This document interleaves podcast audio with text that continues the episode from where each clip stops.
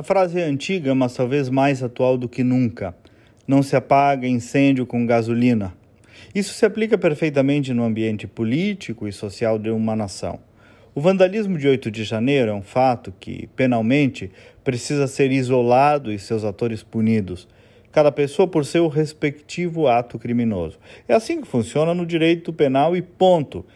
E, ah, inclusive, não vejo representação que diga algo, algo diferente disso, nem mesmo na institucionalidade política. Não tem partido, deputado, organização social que tenha vindo defender aquelas atitudes. E vejam quão diferente é das vezes em que houve vandalismo do MST, Black Blocs, ou de centenas de invasões e arruaças feitas por movimentos de esquerda nas últimas décadas, em suas mais diversas matizes.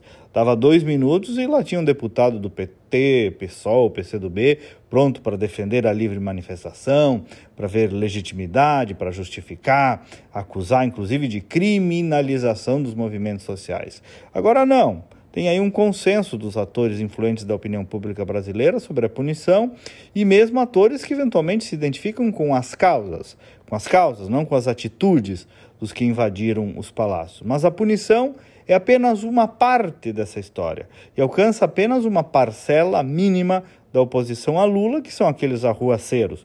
Porque o antipetismo está na rua como um movimento novo, de rua, praticamente a partir de 2013.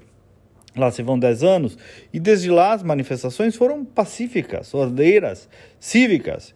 E essas pessoas, que são no mínimo metade da população brasileira, ordeira, pacífica, cívica, democrática, essas pessoas não podem ser tratadas como a exceção. Mas muitas e muitas atitudes institucionais dos poderes jogaram e jogam gasolina sobre esse calor social que de fato existe, sobre essa evidente tensão da sociedade brasileira. De novo, nada, nada, nada justifica o vandalismo de 8 de janeiro.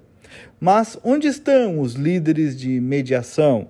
Como disse o Tarcísio, que façam gestos concretos de pacificação, especialmente a partir dos poderes.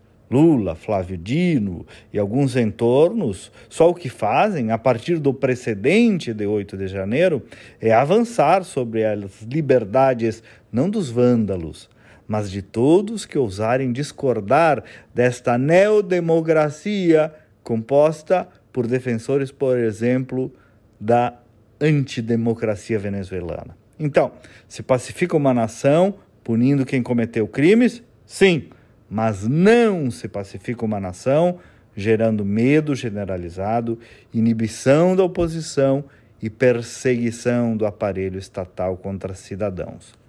A antidemocracia se combate com mais democracia, não com menos. Até amanhã e vamos com fé.